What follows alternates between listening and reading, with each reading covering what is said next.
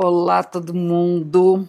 Estamos aqui para falar sobre o céu da semana, sobre as dicas, como a gente pode vibrar, como a gente pode ajudar a entrar em sincronicidade com os movimentos do céu que nos acompanha. Vamos começar falando sobre a lua cheia da segunda-feira, dia 20 de setembro, que vai marcar toda a nossa semana até a próxima lua, que será minguante na terça-feira que vem. E a lua cheia é um momento de plenitude. Falamos que na lua nova nós semeamos nossos desejos e intenções, na crescente a gente alimenta, nutre e na cheia chega a hora da colheita. Então, é um momento de plenitude, de abrir o coração, de reconhecer os nossos ganhos, de reconhecer nossas forças internas expressas no mundo de fora. E com a lua cheia também nossos humores ficam bem mais aflorados, tudo fica mais intenso. E a lua acontece, essa lua cheia acontece com o sol no signo de Virgem, que é o signo de terra, que fala da realidade, do acreditarmos naquilo que nós vemos, que é comprovado, que comprovável, e a lua no signo de peixes, que é o signo da sensibilidade, da imaginação, do universo, que é indizível, inexplicável e que tem a ver com a nossa, vamos dizer, as nossas questões psíquicas, espirituais.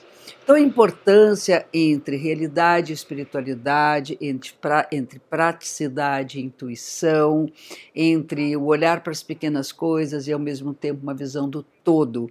Esse equilíbrio é o equilíbrio que nós devemos vibrar e o mantra da semana chama-se purificação. Purificação do corpo e purificação da alma.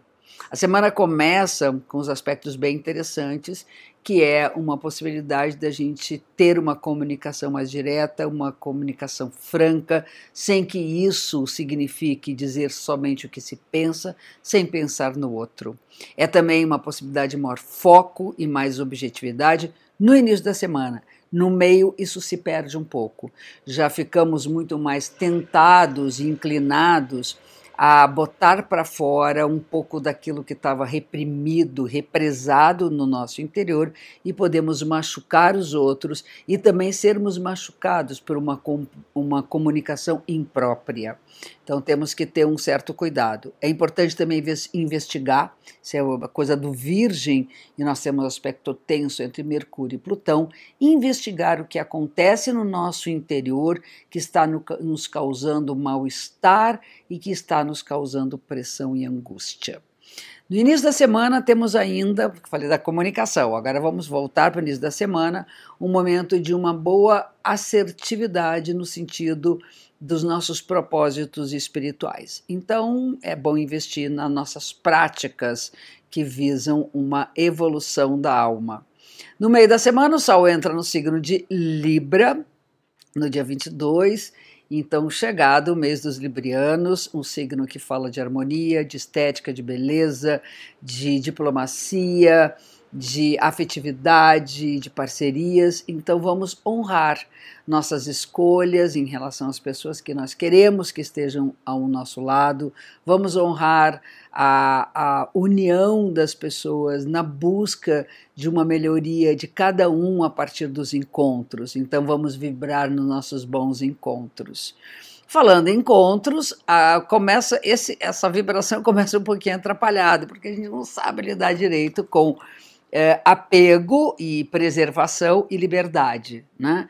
Então, temos que amar de uma forma livre, é importante nós respeitarmos amorosamente as diferenças, as diferenças na sexualidade, nas escolhas que cada um tem de quem lhe atrai, de quem é importante para conviver, e ao mesmo tempo saber preservar aquilo que é importante. É, no amor, né? Quem a gente quer ter do nosso lado e saber lidar com as as, sei lá, as, as diferenças, as, as tensões, né, as turbulências do relacionamento. Então, no meio da semana, as relações ficam bastante turbulentas, mas isso é um aprendizado para que a gente possa valorizar é, a força de um encontro.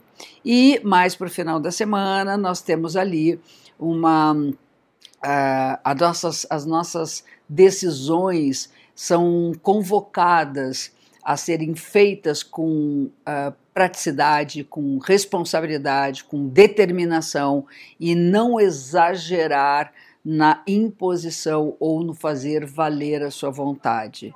A gente deve lutar pelo que é nosso, dar voz ao que nós queremos, mas temos que ter limite. Esse é um aprendizado, é um aspecto favorável entre Marte e Saturno, e, e aí completando essa força que no início da semana eu comentei que era a força de direcionar nossas energias para a espiritualidade, nós então podemos estar mais plenamente conectados com os nossos propósitos da alma, ok? Fica um beijo gigante para vocês. Até nosso próximo encontro. Obrigada por estarem aqui comigo e a gente se vê na segunda-feira que vem. Beijo enorme.